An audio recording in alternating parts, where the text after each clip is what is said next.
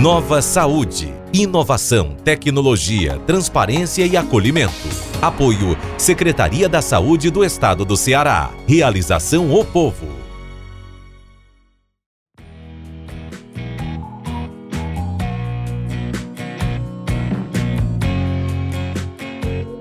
Olá, seja bem-vinda, seja bem-vindo. Hoje começamos mais um podcast do projeto Nova Saúde. Eu sou Eduarda Talice e dessa vez para conversarmos sobre a prevenção do câncer de mama e a importância do autocuidado. Este podcast é fruto de programa ao vivo que agora você pode ouvir quando e onde quiser. Agora, eu quero dar boas-vindas aos nossos convidados. A gente recebe aqui Luiz Porto, médico mastologista e coordenador do Comitê de Controle do Câncer no Ceará, muito boa tarde, seja bem-vindo, doutor Luiz Porto. Boa tarde, Eduardo. Eu é que, eu é que agradeço o convite de vocês para a gente poder discutir um assunto tão importante, é como o autocuidado da mulher para o controle do câncer de mama. Além do doutor Luiz Porto, participa também hoje com a gente a Fernanda Oliveira. Ela é psicóloga responsável pelo serviço de psicologia do Hospital Haroldo Joaçaba. Muito boa tarde, Fernanda. Boa tarde, Eduarda. Obrigada também pelo convite, por estar participando nessa tarde desse momento aqui com vocês. Eu recebo aqui também com os convidados a jornalista convidada Laís Oliveira. A Laís produziu recentemente matérias sobre esse tema e vai integrar aqui a nossa mesa de discussão. Seja bem-vinda, Laís. Boa tarde, gente. Muito obrigada. Acho que vai ser uma, uma conversa ótima aqui e que a gente possa colaborar para esclarecer né, as, as dúvidas dos nossos seguidores, das nossas seguidoras, e acho que vai ser uma conversa bem bacana mesmo. Estou muito feliz de estar aqui. Vou começar com a primeira pergunta é, para o doutor Luiz Porto. Parece uma pergunta que é óbvia, mas ela é muito importante de ser respondida. O que é o câncer de mama? E o autoexame, ele ainda é uma medida eficaz? O, câncer de mama é uma das doenças malignas que pode acontecer em praticamente todos os órgãos do organismo. Ele, ele começa numa única célula na mama e, não havendo uma, de, uma autodefesa para que ela seja inativada, ou havendo estímulos para que ela possa se multiplicar, ela cresce localmente até um determinado momento depois ela invade os tecidos, invade o sistema é, vascular e termina dando metástase para todos, principalmente para pulmão, fígado, esqueleto, e termina por levar o portador à morte. Bem, o autoexame. Como eu falei, é, é o câncer de mama permanece um, uma boa parte do tempo localizada. Mas quando a mulher detecta um nódulo mamário, ele tem no mínimo um centímetro de diâmetro. Já não é uma doença que pode estar só restrita à mama. Ele já pode ter ganhado o sistema linfático, o, o sistema vascular é, sanguíneo e pode já estar colonizando outros órgãos. O ideal é que ele seja detectado por exames como a mamografia, que consegue detectá-lo antes dele ser palpado pela mulher ou pelo médico. Nesse estágio, sim. Aí ele não é, muitas vezes não é invasivo e a cura é de praticamente 100%. Maravilha. É, eu queria passar para a Laís. Laís, qual é a sua pergunta? Pronto. É, eu acho que essa pergunta vai principalmente para o doutor Luiz, né? Eu queria saber, assim, quais são os, os, principais fatores de risco, né? O que é que pode levar aí a desenvolver câncer de mama, dependendo desse, dessa, dessa paciente, né? Quais são os fatores? Bem, fatores de risco são situações que uma pessoa herda, ou adquire no curso da vida que favorecem o crescimento de um câncer. Por exemplo, uma pessoa que tem a pele muito clara é um fator de risco para câncer de pele por conta da exposição solar aqui no, no Ceará. E em relação à mama, o câncer mamário ele cresce na maioria dos casos por estímulo do, da produção de hormônios que os ovários fazem ciclicamente na mulher. Então, uma mulher que fica exposta a um nível maior de hormônios, é, esse estímulo passa a ser constante, ou ela não dá um, não tem um período de repouso, ou ela não gasta a gordura que tem acumulado no seu corpo com atividade física, esses hormônios começam a excitar o tecido mamário, que cresce e que passa a atingir outros órgãos. Mas não é só esse o fator de risco, o desequilíbrio hormonal. Então, a, a, já se sabe hoje que, em relação ao câncer de mama, o fato de não ter filhos é um fator de risco para o desenvolvimento da doença. Porque quando a mulher não tem filhos, ela não dá repouso ao tecido mamário, o que acontece durante nove meses de gestação. Então, as nulíparas têm um fator de risco a mais. A obesidade. A obesidade, pelo fato de haver uma exposição dos ovários a grande quantidade de gordura e, consequentemente, a possibilidade do aumento do nível do estradiol, que é o hormônio que faz a mama crescer, também aquela, a, as mulheres obesas têm maior risco de ter câncer de mama. E, consequentemente, aquelas que têm vida sedentária, que predispõem à obesidade, que predispõem a um acúmulo de gordura no seu sangue, também passam a ser, passa a ser também um fator de risco. E, mais recentemente, descobriu-se que o alcoolismo, a ingestão de bebida é, constante, regular, ela também aumenta essa exposição de hormônio nas mamas e é um fator de risco considerado muito importante atualmente para câncer de mama. Eu citei aí é, já os principais. Outro fator importante, não pode ser esquecido, a herança do câncer de mama. Há poucos mais de três, cinco anos, Angelina Jolie veio a público se, se candidatando a tirar suas duas mamas para não desenvolver câncer, já que ela tinha uma mutação herdada da sua família. Nós temos no Ceará muitas mulheres que provavelmente têm essa mutação. O que acontece com, essas, com as mulheres com essa mutação? Elas têm cerca de 70% de desenvolver o câncer em suas mamas no curso da vida. E esse câncer acontece muito mais precocemente do que nas que não têm a mutação. O câncer de mama é uma doença que acontece mais comumente depois dos 50 anos, principalmente na sexta década. Já as portadoras de mutações têm um risco de desenvolver o câncer mais precocemente. O Ceará tem uma incidência muito alta de mulheres jovens com câncer de mama. Acredita-se que a presença de mutações seja uma das coisas que faz com que, ele, que esse tumor apareça mais frequentemente. Queria fazer uma pergunta para a doutora Fernanda, porque assim, esse, o câncer de mama, ele é um câncer que além de, de é, é, ter uma interferência nas relações pessoais, no caso de uma mulher, que são as mais acometidas, pelo tratamento, pela dificuldade, tem a ver com uma relação muito feminina que é a mama, a autoestima também, né? Queria que você falasse, doutora Fernanda, um pouquinho sobre esse estigma que existe em torno de um diagnóstico de câncer de mama. É, o câncer em si, né, ele ainda carrega esses estigmas associados à dor, a perdas, à morte, né, e à mutilação. Especificamente aqui no caso falando sobre o câncer de mama, né, muitas vezes é um diagnóstico temido, justamente por acometer uma parte do corpo que culturalmente, né, tem significados específicos, né, como a questão da sexualidade, da maternidade, da identidade feminina.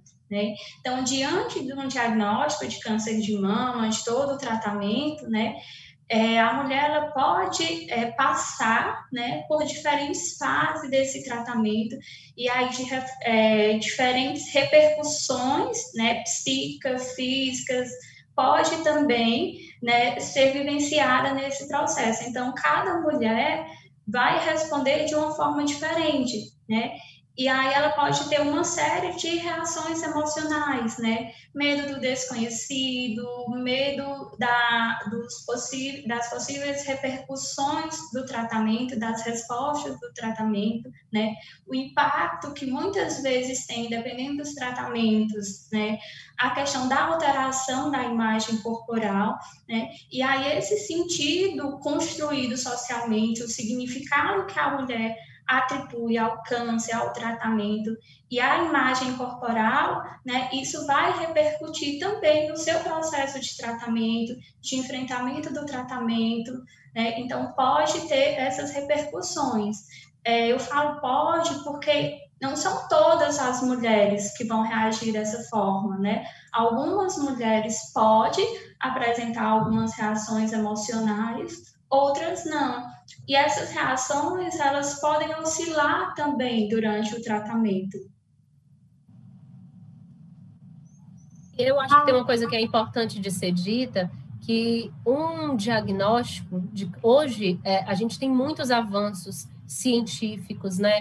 É, apesar de no Ceará a gente ter uma mortalidade alta, mas em regra é um câncer curável, tem muitos tratamentos então, assim, é, é importante a gente conscientizar a importância do exame e que um diagnóstico hoje, ele é o início do, de um processo de cura. A gente mudar esse gatilho, essa visão, né? O diagnóstico de câncer de mama tem que ser visto como o início de um processo de cura, o primeiro passo para um processo de cura. Doutor Luiz Porto. Bem, eu, é isso que, a, que a, a nossa psicóloga falou é importantíssimo. Esse medo ancestral de perder a sua imagem, de perder a sua mama, de perder o seu casamento, faz com que as mulheres não queiram encarar o diagnóstico. Aí tem uma frase cruel no nosso Estado: quem procura, acha. Então, as mulheres com medo de, de achar essa doença, muitas vezes deixam de fazer os exames que devem fazer regularmente, a mamografia deve ser, mesmo que a mulher não sinta nada, ela deve ser feita pelo menos de dois em dois anos, após os 50 anos, e infelizmente isso não acontece em nosso estado. Há muitas barreiras para a realização desse exame, mas uma delas é isso que a nossa psicóloga falou, esse medo ancestral de encarar uma doença que tem tantos estigmas. Sim, ainda é um tema velado, né? Um assunto que muitas vezes as pessoas ainda evitam até falar mesmo no nome, né? Nomear câncer, né? Muitas vezes as, os pacientes, quando recebem... Chamam de CA, né? É uma é, ideia... É um processo. Falando desses, desses avanços que a gente tem tido, né? Eu queria saber assim, se vocês têm conhecimento de pesquisas mais recentes, né, aqui do, do Ceará especificamente, mas também pode ser do Brasil como todo, em relação ao tratamento, né, em relação à prevenção, né, o que é que a gente tem, assim, de avanços, né? Essa pergunta é para mim? Se for, tem muita coisa para falar. Dois. Pode ter muita coisa para falar sobre isso. Há avanços em todas as áreas, na prevenção, na prevenção primária, na prevenção secundária e no, nas várias formas de tratamento. Na prevenção primária, a, a, um trabalho canadense mostrou que as mulheres que fazem atividade física pelo menos 30 minutos, cinco vezes por semana, é diminui 30% da chance de ter câncer de mama. É uma diminuição muito significativa. É o controle do, do abuso de hormônios, o controle do peso, são prevenções primárias que diminuem a chance da mulher ter câncer de mama. A prevenção secundária é, está relacionada com o diagnóstico precoce, quando se previne a mutilação da mulher. Hoje, com a, a mamografia usada é, como rastreamento sistemático para todas as mulheres acima de 50 anos, diminui muito a possibilidade da, da mastectomia, do esvaziamento axilar, que são cirurgias mutiladoras que deixam estigmas muito graves para a mulher. Então, há muitos avanços nessa parte do diagnóstico é, da prevenção secundária, do diagnóstico precoce, através da mamografia. Bem, agora em relação ao tratamento, aí também se avançou muito. Humberto Veronese, que foi o maior mastologista do século XX, ele antevia para o início do século XXI a cura do total do câncer de mama. Infelizmente, essa cura total não aconteceu e talvez até não aconteça nunca, mas a possibilidade da mulher diminuir a chance de ter o câncer e de curar a maioria das suas formas, hoje já é um fato real. Nós temos avanços no uso de hormônios que bloqueiam o estradiol, que faz o tumor de mama crescer. Nós temos a chamada terapia-alvo, que são drogas quimioterápicas que atingem exatamente o ponto bioquímico que leva à multiplicação celular. Quando bloqueia aquele receptor para uma substância produzida pelo organismo que faz o tumor crescer, aquele tumor estaciona. Então, mulheres que morriam em seis meses há dez anos atrás, elas hoje têm sobrevida muito maior, com dez anos de sobrevida, com, a, com a, o controle sem praticamente sem sintoma durante muitos anos. Então, está se tornando uma doença, ao invés daquela doença aguda, mortal, letal, que matava em pouco tempo, está se transformando numa doença crônica cada vez mais controlada, cada vez mais prevenida e que espera-se a longo tempo seja um, um, problema de saúde pública resolvido. Eu queria perguntar para a doutora Fernanda, e aí também é, o doutor Luiz Porto pode até acrescentar, vocês estavam falando sobre essa questão, a gente ainda falando de autoestima e falando dessa relação ancestral dessa mulher, desse medo da, da, da perda da imagem dela, de uma desestrutura familiar. Queria perguntar para vocês sobre a importância da rede de apoio, seja rede de apoio familiar, do companheiro, da companheira, seja rede de apoio de grupos que às vezes os próprios hospitais oferecem, em que umas vão conversando com as outras, né? Fala como a senhora considera a importância dessa rede de apoio para a recuperação dessa mulher? É, essa rede de apoio ela é fundamental no enfrentamento dessa mulher, do diagnóstico, do tratamento, né? Como você falou, essa rede né, ela pode ser formada pelos companheiros, pelas companheiras, pelos familiares, grupos de apoio que são é, disponibilizados em instituições também, tanto terciária, secundária, na, na atenção básica também, porque essa rede de apoio ela vem para dar um suporte a essa paciente para ajudar ela nesse enfrentamento. Então, muitas vezes, esse apoio familiar, ele vem favorecer essa melhor adaptação do paciente nesse processo, né? E daí o, é, o papel importante da família, né? É, de estar tá dialogando, de estar tá apoiando. Essa família também, muitas vezes, é, é, o nosso foco de atenção, é o nosso foco de atenção também por estar vivenciando, né? E às vezes são vários diagnósticos, como o doutor falou inicialmente, no caso do, do, dos câncer hereditários, né? Então, muitas vezes essa família já vem com vários casos, né? E aí essa rede de apoio, ela tem um diferencial por fortalecer, né, os pacientes, as pacientes nesse percurso do tratamento, nas diferentes fases do tratamento. Né? Então, é fundamental esse, esse apoio dessa rede, né? E vai ser um diferencial também no percurso do tratamento. Em relação à rede de apoio, tem uma informação interessante. É, é, eu operei uma paciente Baturité, e ela já não era um câncer inicial, ela teve que ser, inclusive, mutilada. E aí ela me fez uma pergunta importante. Quando terminou o tratamento dela, ela saiu sem evidência de doença, mas com uma mutilação importante. Ela disse, doutor Luiz Porto, o que eu posso fazer pelas mulheres da minha terra para não acontecer isso que aconteceu comigo? Eu vou citar o nome dela, que ela é uma é guerreira. Aí Eurice disse, olha, eu disse, olha, Eurice, você vai fundar uma associação de mulheres para apoiar as mulheres de Baturité no diagnóstico, no enfrentamento da doença, é, no, na, na navegação. Navegação das pacientes com câncer, mas é uma palavra muito usada hoje em toda parte do mundo. É preciso que a, a, os, os, profissionais de saúde, a comunidade, estabeleça caminho de navegação de uma mulher até um porto seguro para o tratamento. Bem, ela fundou a Associação de Mulheres na luta contra o câncer em Baturité. Vocês não imaginam a transformação que aconteceu naquela região. Ela conseguiu, primeiro, convencer um bocado de mulheres da comunidade a participar. Segundo, conseguiu da, da, da empresa de ônibus de lá, um ônibus que fazia entrar. A Policlínica de Baturité tem um excelente mamógrafo e um excelente especialista de mama. Então, a, ela conseguiu que aquele ônibus transitasse pelas cidades do maciço, uma vez por semana, fazia um percurso levando as mulheres para fazer mamografia, levando ao diagnóstico precoce.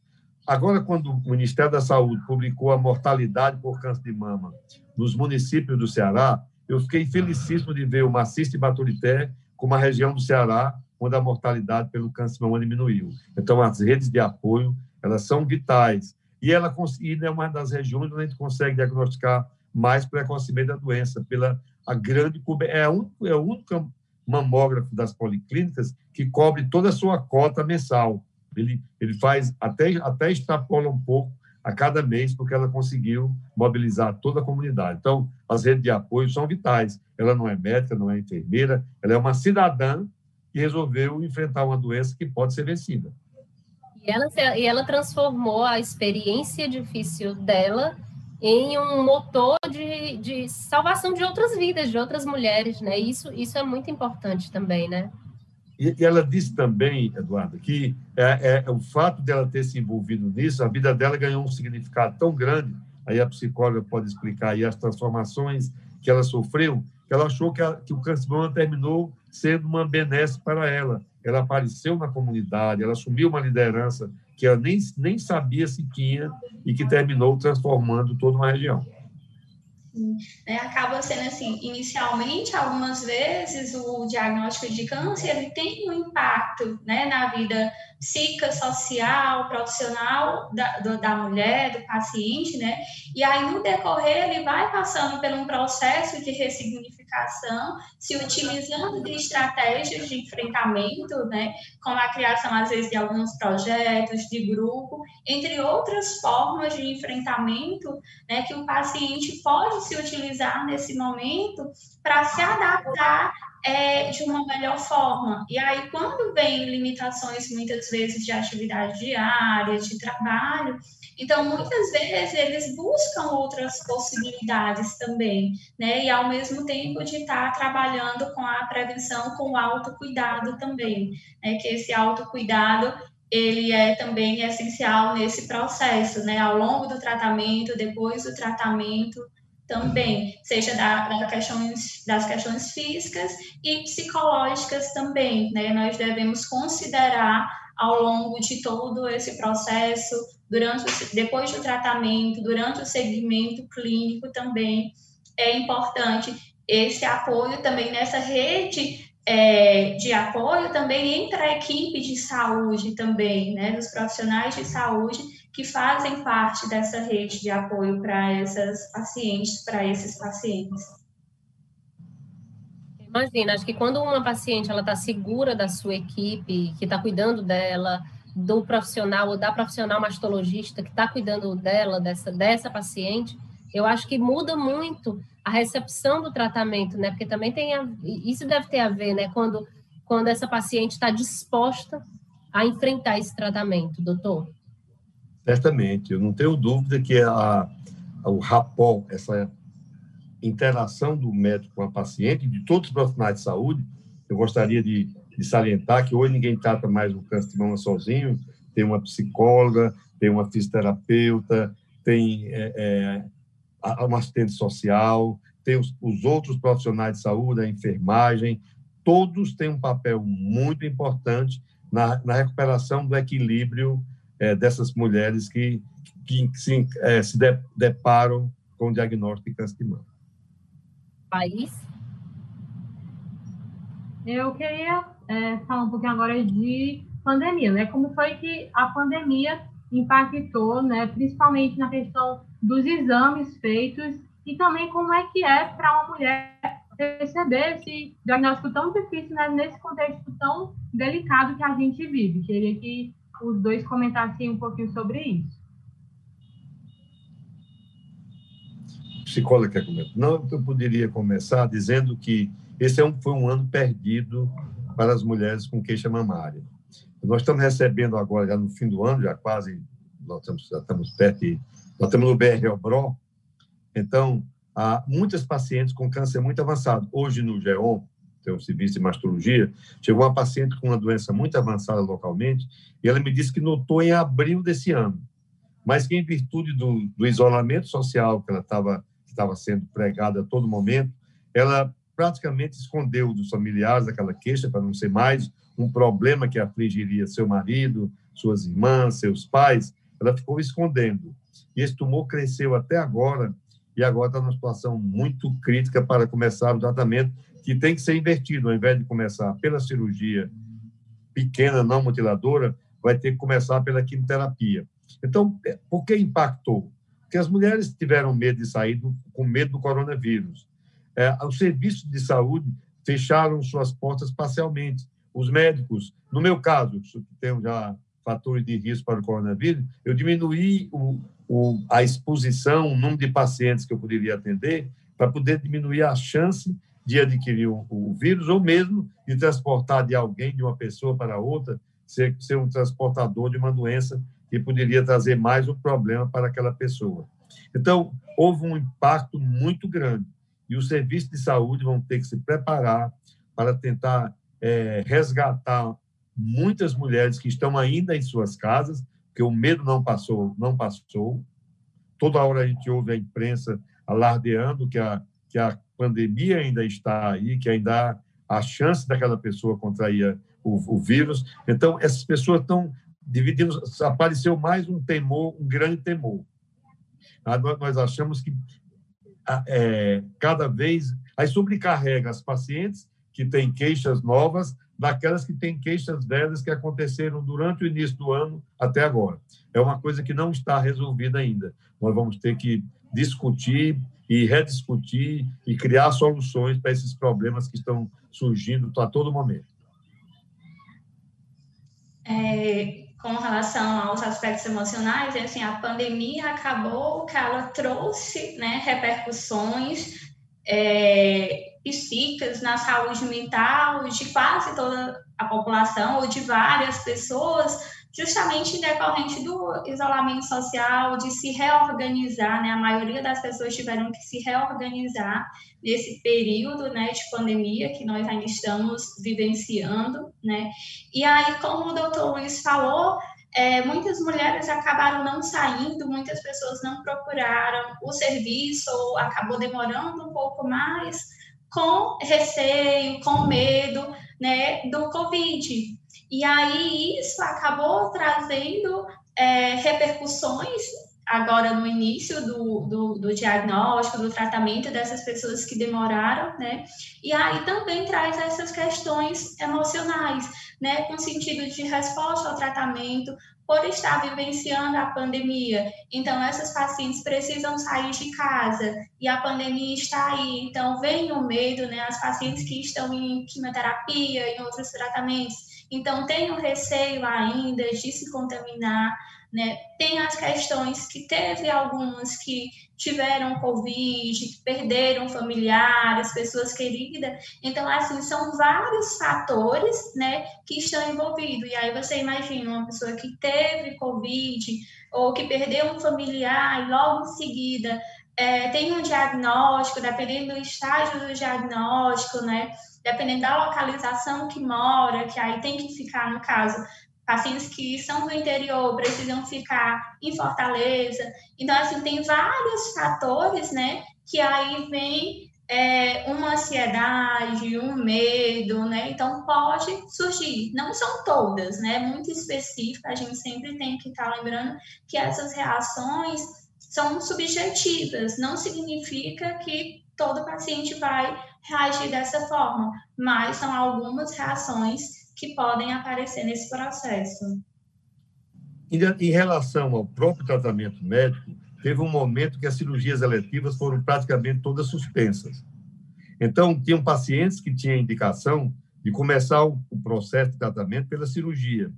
E a gente discutiu em, em, em tem um, mesas redondas virtuais e algumas dessas mulheres foram mudou-se a estratégia de tratamento.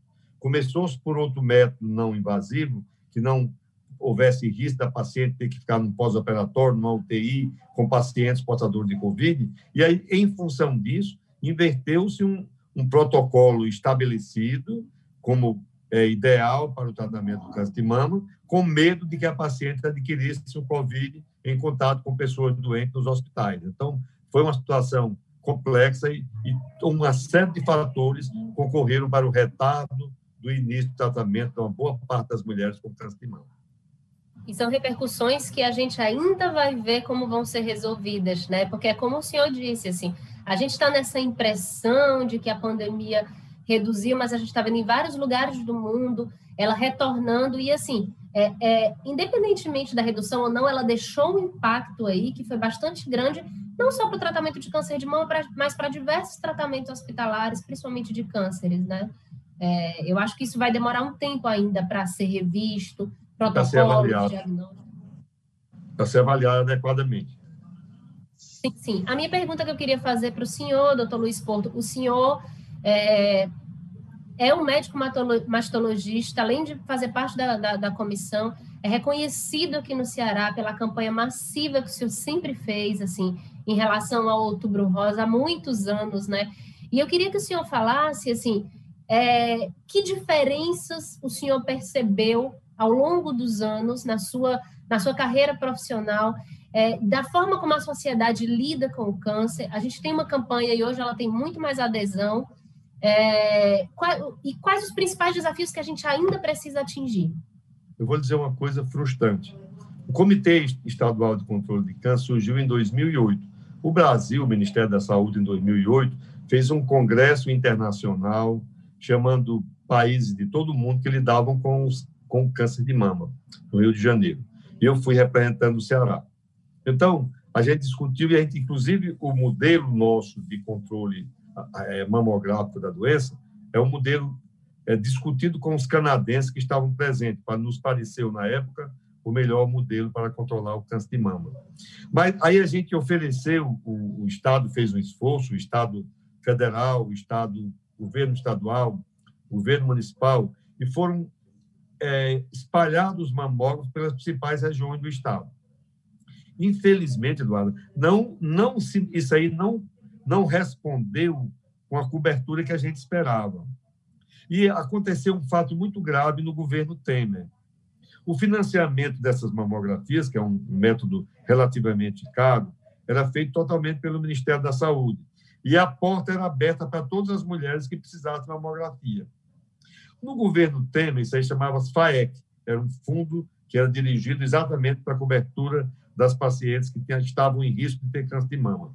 Aí ele tirou o FAEC e disse que iria pagar somente as mamografias realizadas baseado na produção do ano anterior. Ora, como nós estávamos subindo muito lentamente a cobertura, no ano anterior nós tínhamos feito muito menos mamografia do que eu precisava fazer no ano seguinte. E aí nós ficamos amarrados a um financiamento no ano anterior. Isso já está com quase quatro anos que o financiamento vem cada vez diminuindo mais. Aí, por exemplo, se, se acontecer isso em relação, uma das mudanças que vai ter em relação a 2020, como com a pandemia nós diminuímos maciçamente a cobertura da mamografia, como é que em 2021 nós vamos dar a cobertura se precisaria baseado no ano anterior, né, que foi um ano baseado no ano anterior. Então isso aí vai ter que mudar. Então, a, apesar de nós termos mamógrafos, a maioria dele não produz nem um terço da sua capacidade. Porque não há financiamento, porque as mulheres não procuram. Eu sempre disse no dia que as mulheres introjetassem as ideias de que está nas mãos delas o controle da doença, se elas fossem mais cedo, elas iriam atropelar as portas dos hospitais e elas seriam abertas de qualquer maneira para que elas fizessem os exames necessários. No entanto, elas, o medo, isso que a nossa psicóloga colocou tão bem, esse medo da doença, ela nem faz com que as mulheres não acordem, talvez se acomodem com a falta de oferta dos exames, com as dificuldades que tem de realizá-lo. Esse exame, para ser realizado, tem que ser feito com a solicitação de um médico. Muitas delas não têm acesso a um pedido de uma mamografia para que ela, o exame possa ser feito.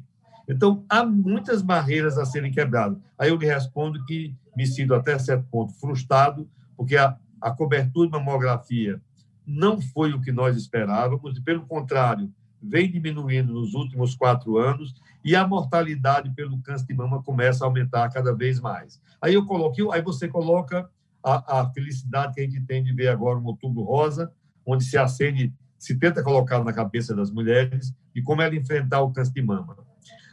Parece que educar as mulheres é uma coisa muito mais complexa do que o que se faz atualmente.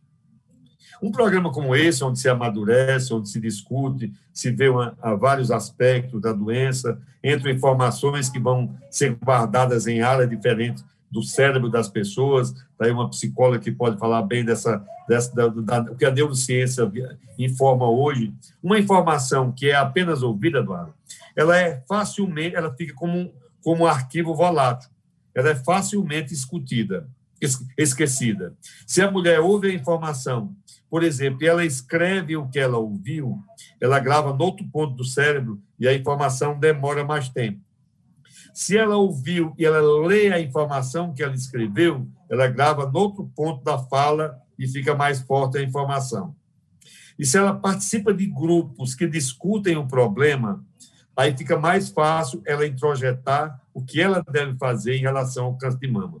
Então, não é simples, é complexo, os resultados não virão para a minha geração, os resultados virão para gerações futuras, eu espero que sim, porque a gente forma grupos, a gente discute, e estão se formando pessoas com essa visão de educar primeiro a população para que ela, ela possa usar o conhecimento científico novo. Do contrário, elas vão sempre elas vão continuar nos procurando em fase tão avançada que a ciência não pode oferecer a cura para elas.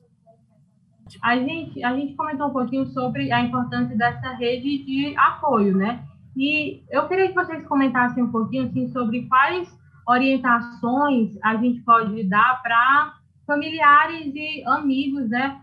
Orientações mais, mais práticas mesmo, de como é, agir né, com alguém que está passando pelo tratamento, ou então que acabou de receber esse diagnóstico, né? Porque às vezes é, tendem a, a, colocar essas pessoas é, no intuito de ajudar, colocam essas pessoas, às vezes, como heroínas, né? Ah, você vai vencer porque é, você é uma pessoa forte. E só que, às vezes, isso não é a melhor forma de ajudar, né? E aí, eu queria que vocês dessem essas recomendações mais, mais práticas mesmo. O que é que a gente pode falar, o que é que a gente deve evitar, Bem, primeiro, nisso aí houve uma evolução muito boa e significativa. Quando eu comecei a operar a mama, era praticamente proibido dizer à mulher que ela tinha câncer. Câncer era uma palavra maldita que não devia ser dito porque a paciente iria sofrer muito mais e não ajudaria em nada. Felizmente, o Ocidente, principalmente Estados Unidos e Europa, desmistificaram isso aí. É preciso que a mulher saiba o que ela tem. É preciso que ela tenha uma ideia do seu prognóstico ter uma ideia da, do que, de que o seu corpo vai sofrer e do que ela pode fazer para minimizar isso aí, para se recuperar. Bem, e aí, aí a, em relação à família, aí a família tem um papel importante. Muitas vezes nós chamamos o, o, o marido, o, o, companheiro de, da mulher para que ele, ele tenha um papel importantíssimo no apoio à, à superação dela. Aí a psicóloga pode, inclusive, se aprofundar um pouco isso que eu estou falando, que ela conhece mais que eu. Em relação aos familiares também, hoje a gente, sabendo da, da, dos riscos familiares do câncer de mama, quando, nós, quando todos os médicos fazem isso, nos Estados Unidos, toda mulher com menos de 50 anos com câncer de mama, ela faz uma, uma pesquisa genética igual a da Angelina Jolie. É um exame relativamente novo, muito caro, mas lá os planos de saúde cobrem muito bem. Aqui a gente já, já ainda que não se faça esse exame genético por ser um exame caro, só quando o plano de saúde faz a cobertura, nós orientamos sobre irmãs da paciente, sobre filhas da paciente, para que elas fiquem atentas, principalmente quando, aquela, quando a paciente tem menos de 50 anos, para que suas irmãs, suas tias, suas filhas, elas, elas passam, passem a, a ser educadas no sentido de é, se prepararem para o diagnóstico precoce no caso da doença aparecer. Então, mas isso está ainda começando. É, eu falei há pouco tempo em navegação. O Rio de Janeiro tem uma colega nossa, mastologista, que ela criou um grupo chamado Grupo de Navegadoras.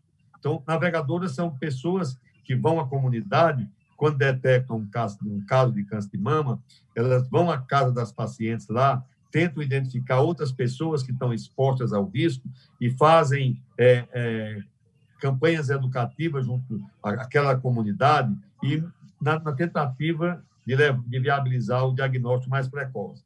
Mas isso ainda está no restante do país, principalmente no nosso estado, que é um estado mais pobre, com mais dificuldades de comunicação ainda, embora as redes sociais tenham melhorado muito. Em relação a isso, nós temos, vou fazer um hiato que eu estava falando, nós estamos tentando desenvolver um método de melhorar a, o autoconhecimento das pessoas. O, nós estamos desenvolvendo um aplicativo, pois praticamente 100% das pessoas têm celular. Então, um aplicativo que vai ser lançado na plataforma Android e na plataforma iOS, que as pessoas vão poder baixar o aplicativo e a gente vai tentar, embora não é uma coisa tão simples, mas vai tentar treinar. Nós temos cerca de 100 mil agentes de saúde no Ceará treinar os agentes de saúde para eles estarem aptos a orientar as pessoas ao, a utilizarem essa ferramenta e levarem para suas casas, discutirem com as suas filhas como é que elas vão se identificar com médio, alto e baixo risco de desenvolver câncer de mama. E na, e na frente, mesmo o próprio aplicativo orienta, se você tem baixo risco, e não sente nada em suas mamas, você vai para a mamografia sem aquele estresse de ter que fazer imediatamente, mas tem que fazer. Se você tem médio risco, você vai procurar um médico para pedir sua mamografia o mais cedo possível. E se você tem um alto risco, você vai direto para o mastologista e vai estabelecer um programa de acompanhamento de cada paciente que tem um risco alto de desenvolver câncer de mama. Então, nós achamos que isso aí, a médio prazo, em 5, 10 anos, ele, esse aplicativo esteja, seja utilizado pela maioria das pessoas e, que, e aí ele se torne, esse conhecimento que eu falei, que, que é, tem que ser introjetado em vários locais do cérebro, ele vai funcionar e aí todo mundo passa a procurar o diagnóstico mais cedo. Aí as mulheres vão bater nas portas da, das clínicas e vão exigir mamografia, e vão exigir diagnóstico precoce, e vão conseguir se curar mais. Fazer a mudança, né? Para ter mudança você falando dessa rede de apoio, Laís, né? Assim, não tem como dizer, ah, você vai falar isso, vai falar de tal forma, porque, como eu falei, é muito subjetivo, né? Então, é importante essa rede de apoio, seja amigos, vizinhos, companheiros, companheiras, todos os familiares, né? Buscar ouvir a paciente, né? Acolher nesse momento, né? Que é novo, tanto para ela quanto para essa esse contexto social que ela também está, é, que ela está inserida, né, de familiares, de amigos, né? Então é importante essa ouvir essa paciente, né? E aí o doutor é, Luiz estava falando desse diagnóstico que há um tempo atrás era isso, fala ou não fala, né? Hoje não é assim, eu falo ou não falo. Vamos pensar assim, como vamos falar para essa paciente, né? A forma que vai estar sendo repassada para o paciente essas informações sobre o diagnóstico, sobre as medidas preventivas, né, sobre os tratamentos, sobre o seu segmento clínico. Então, assim, é como vamos falar, como vamos abordar essas temáticas, né? E é importante essa questão da empatia, da escuta, do acolhimento desses e dessas pacientes, né? Aqui no caso estamos falando da maioria é, do câncer de mama em mulheres, né? Sabendo que também é, acomete os homens, né? Mas falando especificamente das mulheres também. É, então é importante ouvir essa paciente, né? Tanto a equipe quanto essa rede também social é, que está acompanhando ela durante esse processo, né? E aí outro ponto que o Dr. Luiz também falou foi sobre essa herança genética. E aí nós temos também a herança de afetos, de construções, de crenças, de hábitos, né? É, quando a gente fala de uma herança genética, de uma paciente que tem um diagnóstico por ter uma mutação, muitas vezes esses diagnósticos são em idades precoces. E aí imaginamos uma pessoa com 25 anos que viveu a sua infância com a avó que teve um diagnóstico de câncer, uma tia, uma mãe. Então, ela vai construindo várias crenças, né? Vai vivenciando perdas, né? Seja perdas físicas, financeiras, perdas de ente querido.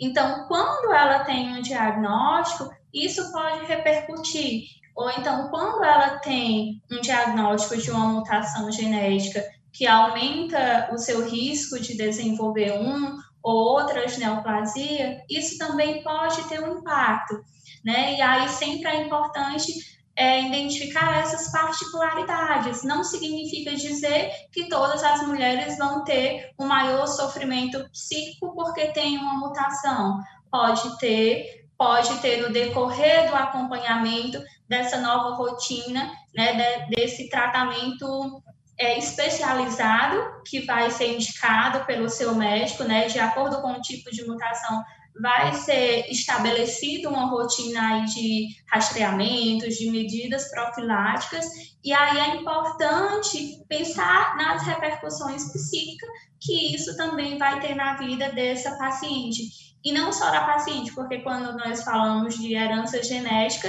nós estamos falando de família, né? Então, a partir do momento que identificamos uma mutação em um paciente, ela pode ter repercussão em todo o ambiente familiar, né? Outros familiares podem ser convidados, orientados a também fazer essa pesquisa genética, né? E aí acaba vindo vários outros sentimentos que podem estar envolvidos também. Importante pensar também que muitas vezes essa paciente ela pode ser a base familiar dela. Quando a gente fala de interferência na família, tem isso também. Ela pode ser a base familiar da família dela que de repente passou por passou vai passar por esse processo de adoecimento e interfere na vida dessa família que vai ficar ali, é, vai precisar também de uma estruturação, né? E, e a gente dizer também que informação ainda é um dos mais importantes motivadores nesse sentido, tanto de as mulheres saberem que um câncer é, é diagnosticado precocemente, ele tem muito mais facilidade no tratamento dele, né? E que cada paciente ela tem uma particularidade. A gente tem um estado muito amplo. Então a gente tem mulheres de idades diferentes, escolaridades diferentes, né? Como é que esse profissional pode adaptar essa abordagem? Por exemplo, uma mulher, uma mulher que tem uma escolaridade diferente da outra, como fazer, se fazer compreender para essa mulher, né? É, seja essa mulher diagnosticada, seja essa mulher que vai precisar ter essa informação para um diagnóstico futuro. É, a gente tem cinco minutinhos, a gente está pertinho de terminar, então tem que ser rapidinho. Bem, a, a, é preciso na interação do médico com a paciente, ele tem que descobrir uma maneira de entrar na, na vibe dela, usando um termo muito usado hoje. Uhum. Ele começa a, a, conviver com os seus medos, com, seus, com as suas forças, identifica seus, o que lhe dá força, o que lhe dá medo, e aí a psicóloga tem um papel importantíssimo. A gente pede suporte psicológico para pacientes que têm uma fragilidade emocional maior. Mas achamos que isso aí é, é possível conseguir uma, uma, boa interação e descobrimos, ela, a nossa, a nossa psicóloga pode também reforçar, que mulheres saem muito mais fortes depois do tratamento do que antes do tratamento. Aquilo que era uma verdadeira catástrofe termina sendo uma fonte de redescoberta, como eu falei até na minha paciente lá de Baturité. Então, isso aí é, é, varia muito de, de, de cada pessoa, de como nós vamos enfrentar isso aí. E a, e a abordagem coletiva da comunidade, ela, ela torna a, a, a, comunidade mais forte no, no entorno daquela, daquela família, e ela, ela colocou muito bem, a gente tem que ter o cuidado para não enfraquecer os liames de uma família. Muitas vezes, destruir é, a, a, principal principal, até, até do ponto de vista econômico, aquela que era a principal fonte de renda da família. Então, tudo isso deve ser levado em conta na uma reengenharia daquele núcleo familiar que está sofrendo todo com aquela doença. E aí é importante justamente esse cuidado integral, esse cuidado da equipe multidisciplinar, né? Conhecer essa mulher, quem é ela, a idade que ela está, o momento da vida que ela está vivenciando, né? O papel que ela exerce, é, seja na família, na sociedade também, como você falou muitas vezes, a mulher é o provedor da casa, né? E aí vem várias limitações. Então é importante conhecer, né? E como o doutor falou, né? De uma forma singular, né? Cada cada mulher é uma mulher específica que tem uma história de vida, né? Que tem seus sentimentos. Então assim não dá para a gente generalizar as reações emocionais desses pacientes, desses pacientes, mas sim considerar é, a singularidade de cada um e fornecer essa assistência integral, né? Daí a importância dessa interação da equipe multi mesmo, de todos os profissionais. A gente está se encaminhando para o final, tem quatro minutinhos. Laís, quer fazer uma pergunta rapidinha para alguém e a gente encerrar? Sim. É, eu, eu queria saber é, quais são os cuidados né, que a gente deve tomar no caso depois que uma, uma paciente for considerada curada, né? Como é que ela deve é, ter cuidados aí após ser considerada essa cura? Bem, a sua pergunta é muito boa. A gente diz que a mulher que tem mais risco de ter câncer de mama é a que já teve um câncer de mama. Porque quando, e hoje, que cada vez se conserva mais a mama, fica muito tecido mamário, ela deve ser acompanhada não com não neurotizando os medos dela, mas estabelecendo um programa de acompanhamento que, que inclua exames de imagem, que inclua muitas vezes uma mudança de hábitos alimentares dela, que inclua o estabelecimento de atividades físicas regulares, é que inclua até do, do ponto de vista psicológico a, a, a tentar, não é uma coisa que se pode conseguir, se pode programar, mas que se, se atire de uma zona de estresse maior para que ela possa administrar aquele, aqueles medos que fica. A gente vai dizer para ela, olha, você tem muito risco, você foi você ficou curada, mas você tem sido mamário, você tem uma fragilidade é, genética para o desenvolvimento de outros tumores, não só da mama, tem ovário, é, os tumores de mama também estão associados a tumores, às vezes, do intestino grosso. Então, tem, vários, tem várias associações de mutações genéticas que dão câncer em vários órgãos. Então, cada paciente é estabelecido um programa de acompanhamento. Geralmente, o que se usa? No, no primeiro ano, a paciente é vista de três em três meses. No segundo ano, passa a ser vista de seis em seis meses. E a partir do terceiro ano de acompanhamento, ela passa a ser vista regularmente, uma vez por ano, dependendo da, do que se encontra naqueles exames que foram feitos na rotina de acompanhamento. Então, é uma paciente que deve ser acompanhada indefinidamente, ela não, não, não deve deixar de fazer o seu acompanhamento médico é, sistemático, porque ela tem risco de desenvolver outra neoplasia.